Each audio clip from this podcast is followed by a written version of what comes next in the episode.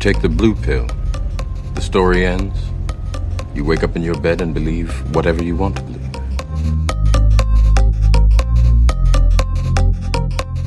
¿Qué tal? ¿Cómo estáis? Muy buenas. Bienvenido a Soma, tu dosis de no ficción. Seleccionamos para ti los mejores libros transformándolos en cápsulas concentradas de audio con las mejores ideas del texto para que las disfrutes en cualquier momento.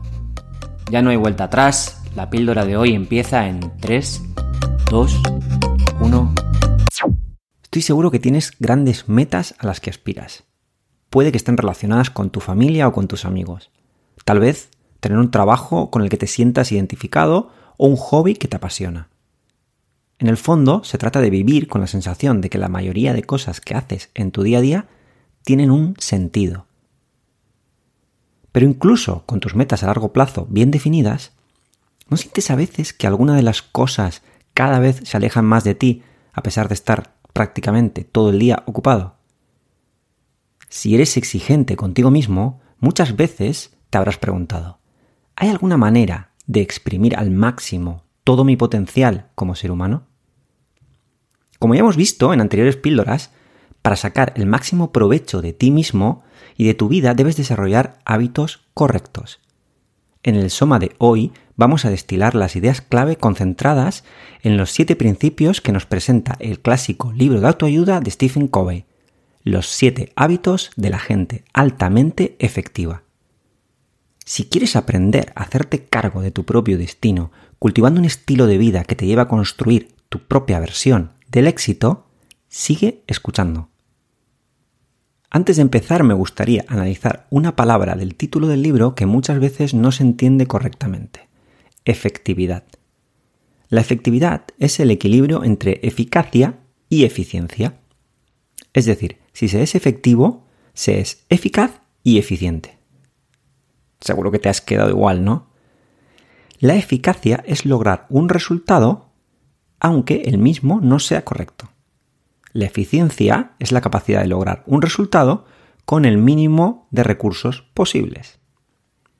Lo vas a entender mejor con un ejemplo. Matar una mosca con un cañonazo es eficaz, es decir, conseguimos el objetivo, pero es también poco eficiente. Se gastan recursos desmesurados para alcanzar la meta. acabar con la vida del insecto con un matamoscas, aparte de eficaz, es eficiente al cumplir satisfactoriamente con ambos conceptos, es efectivo. Los hábitos que analizaremos en el Soma de hoy son los que usan las personas altamente efectivas, es decir, las que buscan lograr un resultado en el menor tiempo posible y con la menor cantidad de recursos. Imagina que estás haciendo turismo en una ciudad china por primera vez. No conoces las calles y todos los carteles y señales están en incomprensibles caracteres orientales. ¿Cómo haces para llegar a tu destino? Con suerte puedes encontrar a alguien que hable un poquito de inglés y que te dé algunas indicaciones. Una estrategia mucho más efectiva sería Google Maps, ¿verdad?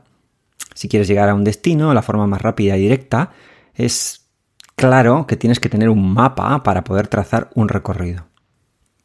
Orientarse en la vida es algo parecido. Aunque podemos dar pasos para dar pequeños recorridos, resulta de gran ayuda tener a mano unos principios generales que nos guíen cuando nos perdemos. La clave para llegar al destino es cultivar hábitos que estén alineados con estos principios. En su búsqueda de aclarar cuáles eran los más efectivos a lo largo de la historia, el autor realizó un análisis de los mejores libros sobre la materia recopilados a lo largo de más de 200 años de historia. Encontró que la mayoría de los consejos seguían fundamentalmente dos paradigmas. El primero es la ética de la personalidad. Argumenta que el éxito viene de aprender una serie de habilidades. Según este enfoque, debes dominar una serie de técnicas concretas para alcanzar tus objetivos.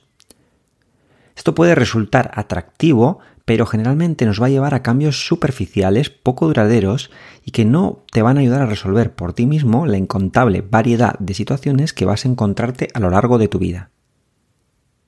El segundo paradigma nos habla sobre la ética del carácter. Este enfoque se basa en principios generales que no son específicos de ninguna situación. Funcionan bien en la mayoría de personas y situaciones. Si conseguimos alinear nuestro carácter con estas reglas, los resultados van a ser duraderos y profundos. Veamos un ejemplo para entenderlo un poquito mejor. Imagínate que estás frustrado porque te gustaría que tus compañeros de trabajo tengan una mejor imagen de ti. La ética de la personalidad te enseñará a mejorar tu estilo de comunicación o técnicas concretas para resolver conflictos entre los miembros de tu equipo. Seguramente vas a conseguir mejorar. Por el contrario, la ética del carácter te animará en trabajar sobre ti mismo. Si quieres que tus compañeros te vean como un ejemplo, entonces sé un ejemplo. Si no quieres que te vean como alguien individualista o malhumorado, no lo seas. Es mucho más complicado porque debes trabajar día a día para mejorar todos los aspectos de tu personalidad.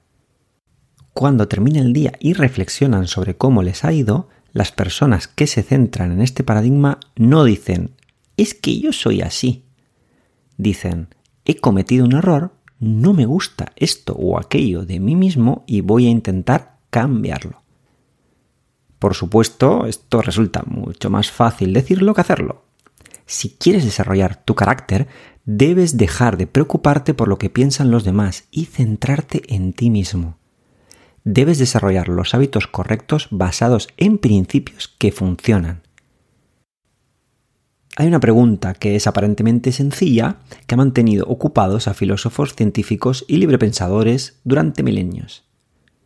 ¿Cuál es la principal causa de que seamos como somos?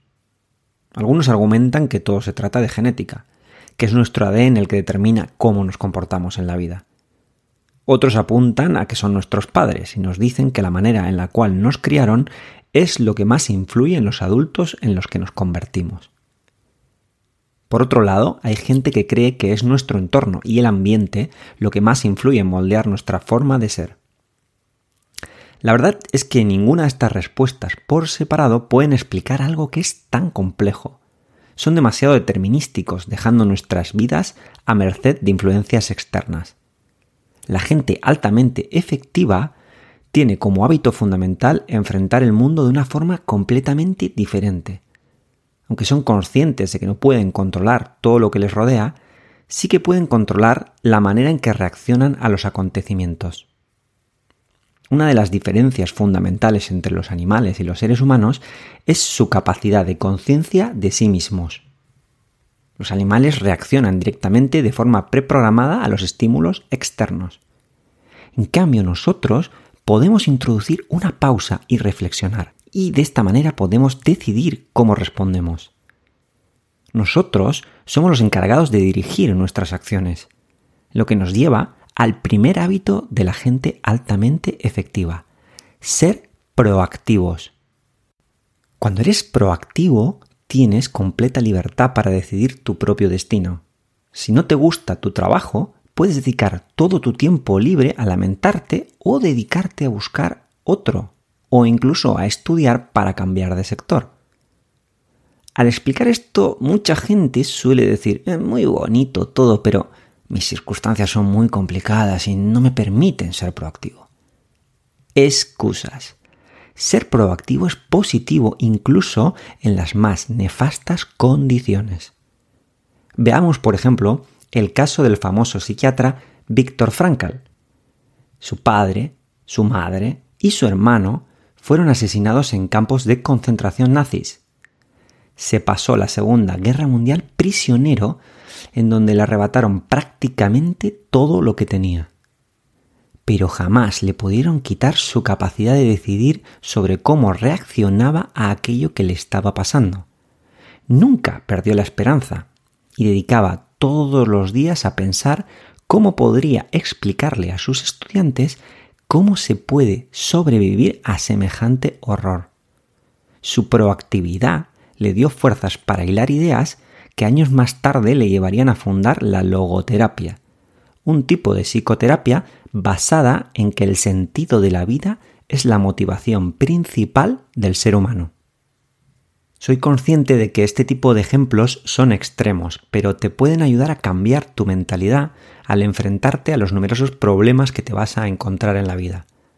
Cuando eres proactivo, no pierdes el tiempo lamentándote por lo que te ha pasado, sino que dedicas toda tu energía a pensar qué puedes hacer tú para superar esta situación.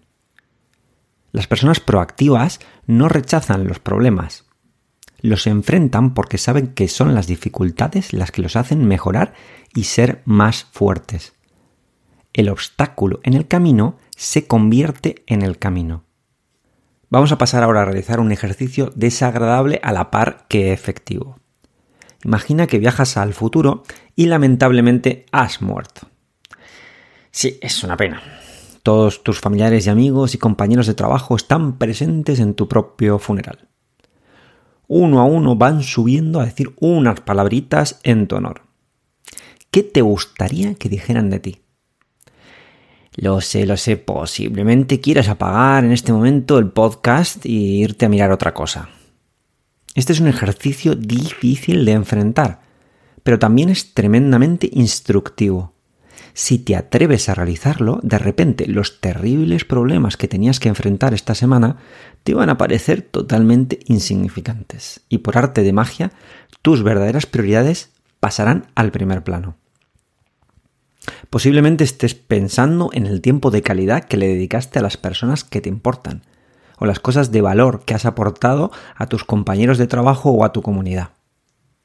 Este duro ejercicio de visualización nos enseña que reflexionar sobre nuestra misión principal es un aspecto esencial de la organización de nuestras propias vidas, lo que nos lleva al segundo hábito de la gente altamente efectiva, empezar con un fin en mente cada vez que realizas una acción, ya sea pequeña o gigante, realmente la estás realizando dos veces. Me explico. Por un lado, antes de realizar físicamente algo, primero lo imaginas mentalmente al planificarlo. Estos planes pueden ser súper simples, como pensar en los sitios que tienes que ir por la tarde a hacer unos recados, o tremendamente detallados, como un plan de negocios bien estructurado. El boxeador Mike Tyson decía que los planes son válidos solo hasta que te llega el siguiente puñetazo en la cara. En parte tenía razón. Nunca salen exactamente como lo habías imaginado, pero son importantes porque te ayudan a navegar por el presente. Piensa, por ejemplo, en si quieres montar un negocio de algo que te apasiona. Antes de comprar el local o empezar la obra, primero debes imaginar qué es lo que quieres. Tener una imagen clara de qué es lo que quieres conseguir te va a permitir que el proceso de construcción de tu empresa no sea caótico y te guiará hacia el éxito que quieres conseguir. Antes de poner el primer ladrillo, debes saber qué quieres ser. Seguramente recibirás muchos puñetazos en el proceso que te frenarán, pero si tienes un plan claro en la mente, vas a seguir dirigiéndote hacia tu objetivo es relativamente fácil aplicar este principio a proyectos a corto y medio plazo que tengas en tu vida o en tu trabajo. Al hacerlo notarás que consigues resultados más rápido y con mejor calidad. Pero en realidad los beneficios de practicar el hábito número 2 vienen cuando los aplicamos a planificaciones a largo plazo. Para ello, es muy útil redactar tus ideas principales en un enunciado de misión principal. Puede que esto te parezca palabrería vacía de autoayuda, pero no por casualidad las empresas más grandes y exitosas del planeta tienen una obligatoriamente. Tener tus principios redactados en un papel y revisarlos semanalmente es la mejor manera de tener siempre presente las cosas importantes cuando tengas que tomar decisiones. Dedicarle tiempo al principio para realizar una profunda reflexión y dejar por escrito lo que quieres conseguir en la vida, las cosas que te definen mejor, las cosas que te apasionan y qué sería el éxito según tus propios criterios. Si somos 7.900 millones de habitantes en el mundo, pueden existir 7.900 millones de misiones principales distintas. Utilizar este documento como guía para medir si te estás acercando a tus objetivos y tomar decisiones. Recuerda que debes ser además flexible y tal vez tengas que modificarlo muchas veces a medida que vayan cambiando tus prioridades en la vida. Recuerda que cuando tienes un buen mapa y empiezas con un fin en mente, es mucho más fácil que acabes llegando a tu destino. Lunes. 9 de la mañana en la oficina. El teléfono está sonando. La impresora se ha quedado sin tinta. Abres la bandeja del correo en donde los correos electrónicos parecen no tener un fin. Te vas a poner a ello cuando tu jefe te toca la puerta y te dice que vayas a su despacho que tiene un par de cositas urgentes para ti. Cuando vuelves a tu despacho, tienes miles de cosas para hacer. ¿Por dónde empiezo? Incluso aunque tengas claras tus metas, a veces es muy difícil saber cuáles son los siguientes pasos que tienes que dar. Es en este momento cuando entra en juego el tercer hábito, que se basa en priorizar las tareas de acuerdo a su nivel de urgencia e importancia. El tercer hábito se basa en poner primero lo primero. Existen muchas maneras distintas de organizarse, por ejemplo, mediante listas, como ocurre en el sistema de organización GTD, del que ya hablamos en la píldora número 4. Pero una de las claves para ser efectivos es tener claro dónde vamos a poner nuestro esfuerzo. Tenemos que tener claras nuestras prioridades y para ello es muy útil utilizar una matriz de gestión de tiempo. En ella organizamos nuestras tareas de acuerdo a dos dimensiones, urgencia e importancia. Te recomiendo que cojas un papel y un lápiz y lo dibujes porque lo vas a entender mucho mejor. Dibuja una cuadrícula con dos filas y dos columnas. Las filas representan la importancia. La primera fila sería cosas importantes y la segunda cosas no importantes. Las columnas van a representar el nivel de urgencia siendo la primera columna cosas que son urgentes y la segunda cosas que no son urgentes. Te van a quedar cuatro cuadrantes. El de arriba a la izquierda es el cuadrante 1, tareas que son urgentes e importantes. Aquí se encuentran las crisis, fechas límite y los proyectos que deben terminarse para antes de ayer. Arriba a la derecha está el cuadrante 2, cosas que no son urgentes pero sí son importantes. Normalmente son actividades relacionadas con la planificación, la reflexión y los proyectos que te encantaría alcanzar en un periodo de 1 a 3 años. Abajo a la izquierda está el cuadrante 3. Cosas que son urgentes pero no importantes, como la gran mayoría de los mensajes que contestas en el WhatsApp o las cosas urgentes que haces para agradar a la gente que ni siquiera te importa. Finalmente, el cuadrante 4 es el cubo de la basura, cosas ni urgentes ni importantes. En él se acumulan todas las cosas que no son urgentes ni importantes, como ver en bucle las recomendaciones de vídeos de YouTube que no has elegido tú, sino el algoritmo de Internet. Cuando divides tus actividades de esta manera, es fácil saber hacia dónde tienes que dirigir tu atención. Mientras que las tareas del cuadrante 1 son también importantes, no vas a dejar de hacerlas porque la urgencia va a imponerlas sí o sí en tu agenda. Son realmente las actividades del cuadrante 2 las que requieren que de forma activa centres tu foco. A menudo son las que más tendemos a procrastinar, porque al no tener urgencia de una fecha límite para realizarlas, las dejamos para más adelante o directamente no las hacemos.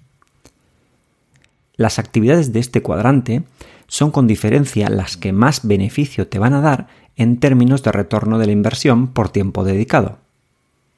Aquí se encontraría, por ejemplo, reservar tiempo para redactar tu enunciado de misión principal.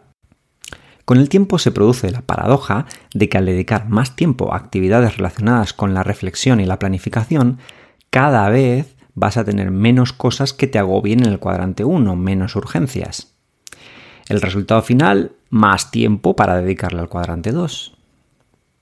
Por supuesto, no podemos hacerlo todo solos.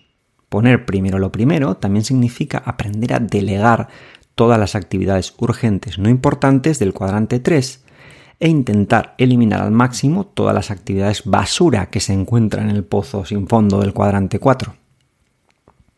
Solemos valorar mucho nuestras cosas materiales, pero poco o nada el bien más escaso que tenemos, nuestro tiempo.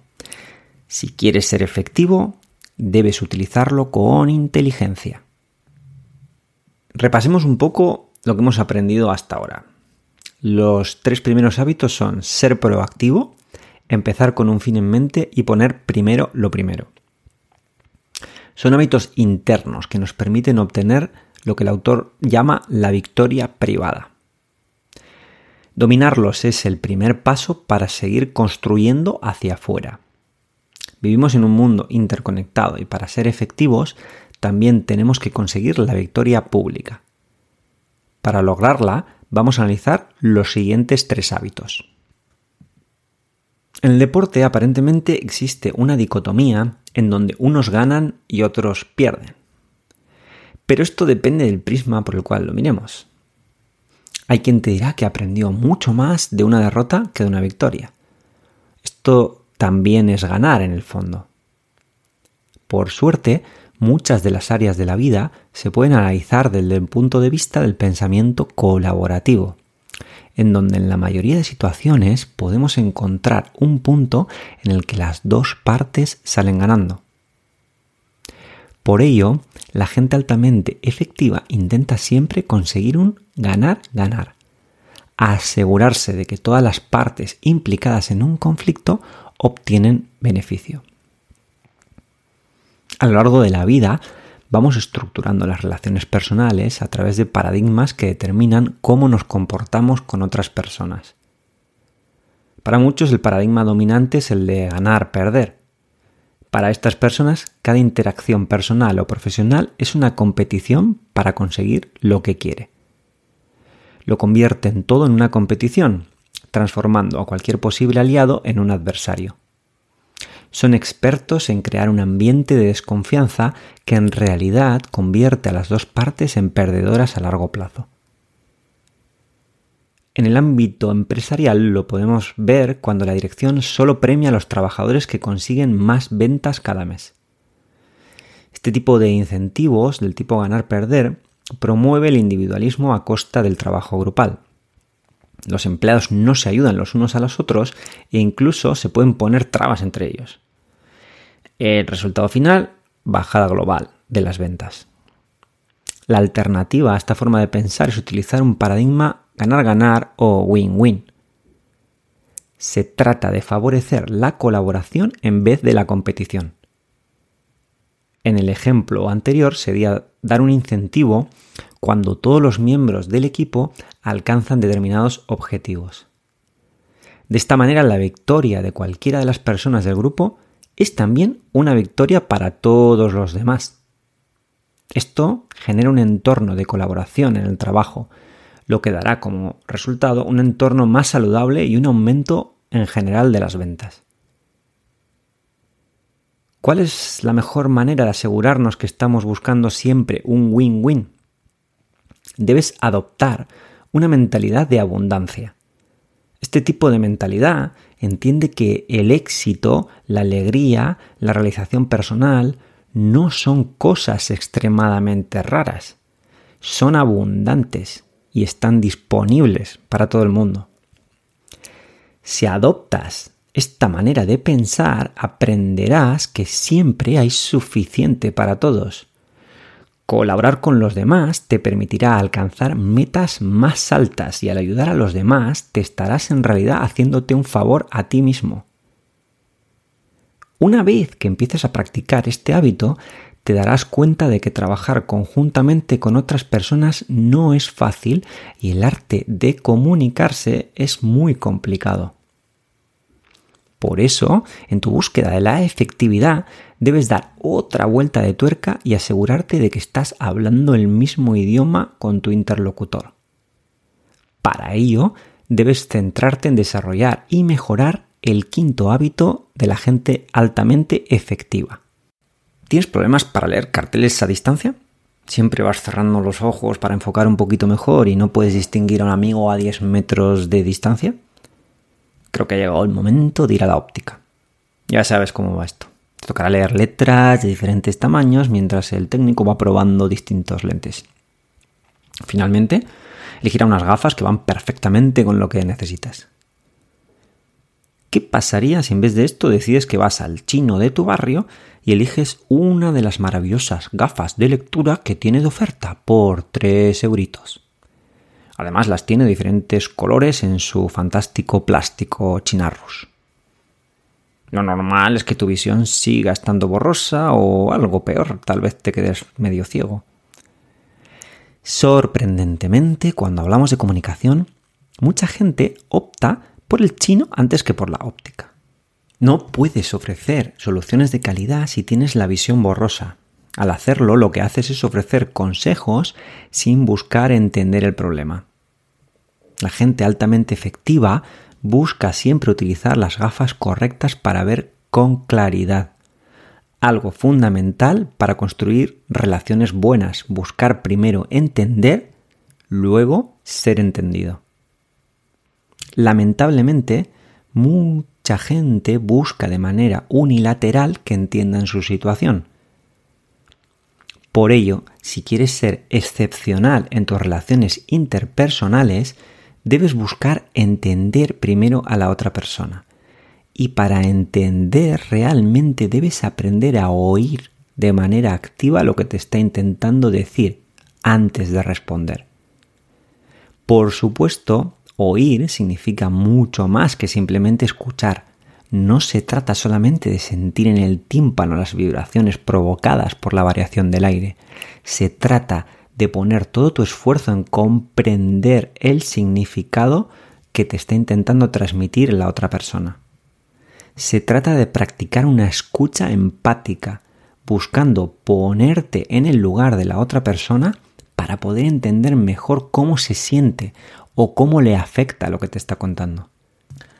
No solo escucharemos las palabras, sino que buscaremos sentirnos como ellos por unos momentos lo que nos va a dar la capacidad de comunicarnos de una forma mucho más efectiva.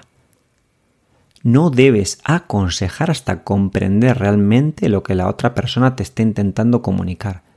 Debes silenciar la voz interna que intenta articular una respuesta que das por sentada sin tener un buen diagnóstico.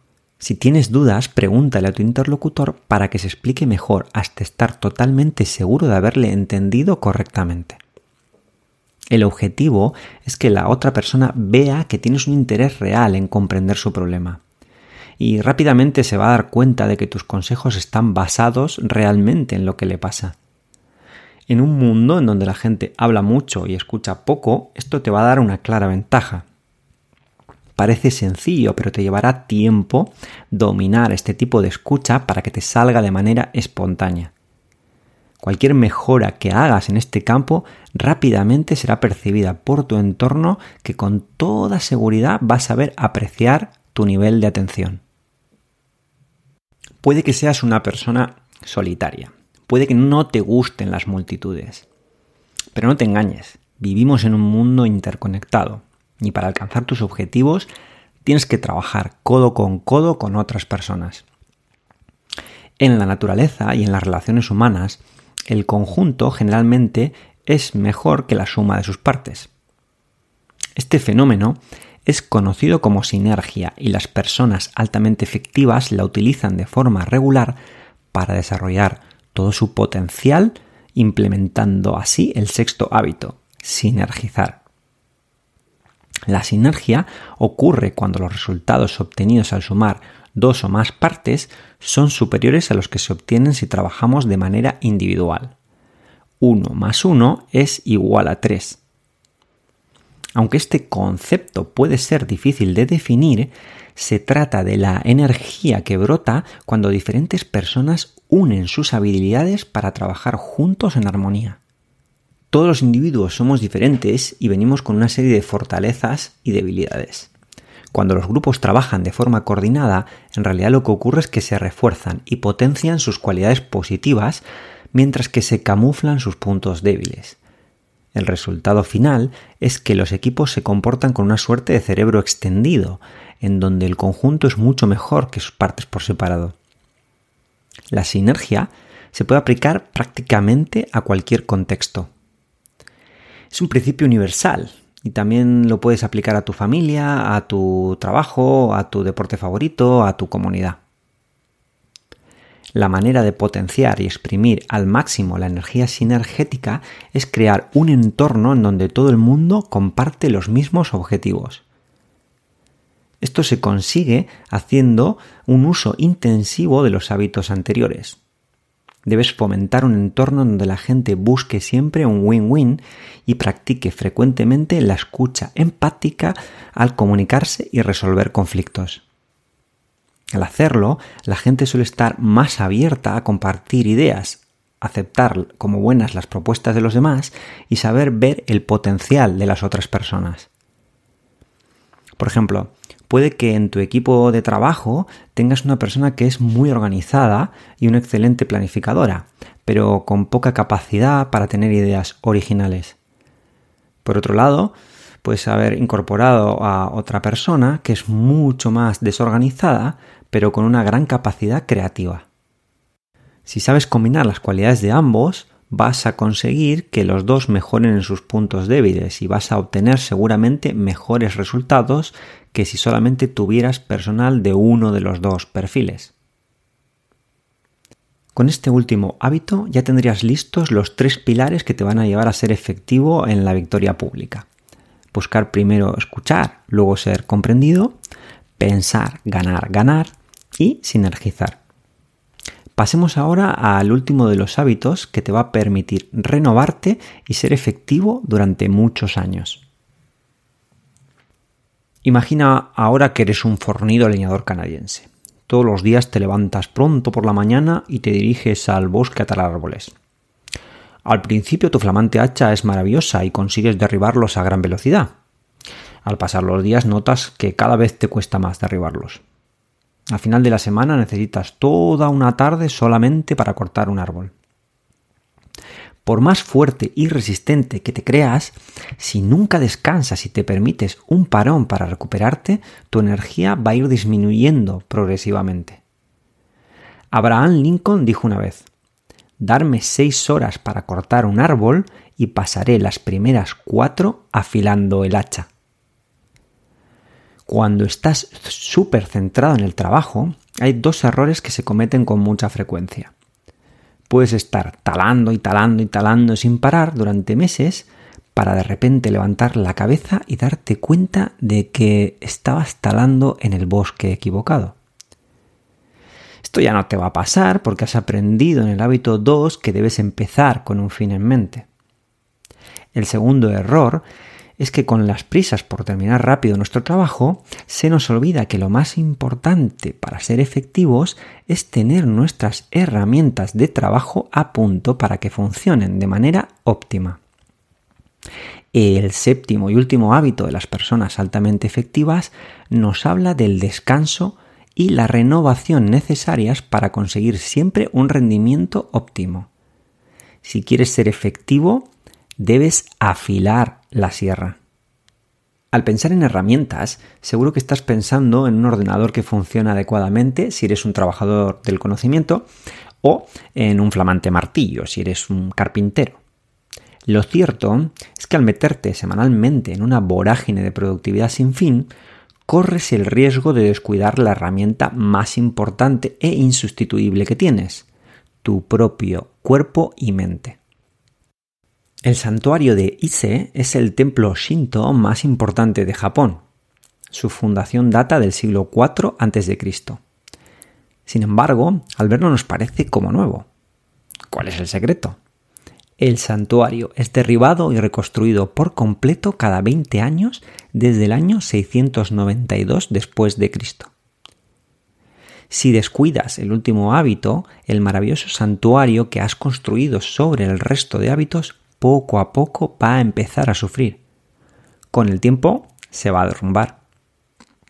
Debes dedicar tiempo a renovarte en cuatro dimensiones fundamentales. La primera de las dimensiones es la física. Esto implica cuidar tu cuerpo, hacer ejercicio, alimentarte de forma equilibrada y descansar lo suficiente. Ser proactivo y perseguir objetivos importantes puede resultar exigente. Necesitas cuidar tu cuerpo para tener energía necesaria para perseguir tus objetivos durante muchos años. La segunda dimensión es la del espíritu. conectar con las cosas que te importan de verdad y que están reflejadas en tu misión principal. Meditar y reflexionar sobre si las cosas que haces semanalmente están en consonancia con tus objetivos a largo plazo. En el mundo hiperactivo de hoy en día, el tiempo dedicado a estas actividades pueden parecerte una pérdida de tiempo, pero son fundamentales para centrar el rumbo y enfocarte en lo importante. La tercera dimensión es la mental, seguramente la herramienta más poderosa que existe en el reino animal. Pero para mantenerla en forma no es suficiente con ver vídeos de TikTok. Para mantenerla activa debes exponerla constantemente a tareas que requieran cierta dificultad. El exceso de información de hoy en día puede ser un pozo sin fondo o una oportunidad. Tú eliges. Tienes acceso a la mayor biblioteca del mundo.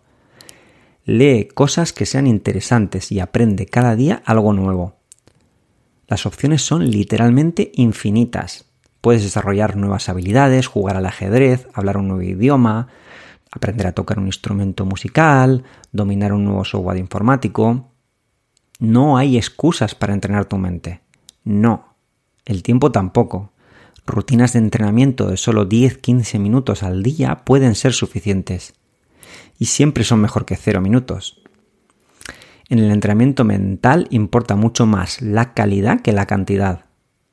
Encuentra un hobby que te apasione, enriquezca tu vida y mantenga tus capacidades mentales siempre en forma. La cuarta y última dimensión abarca todos los aspectos sociales y emocionales de tu vida. Aumentar tus niveles de eficiencia no significa sacrificar tu vida social. Es más, es justo lo contrario. Es absolutamente fundamental que cuides tus relaciones personales y profesionales. Es fundamental tener contactos sociales de calidad. No, no, no, no. No me estoy refiriendo al número de amigos que tienes en Facebook o en Instagram me refiero a la gente con la que te gusta compartir tiempo de calidad.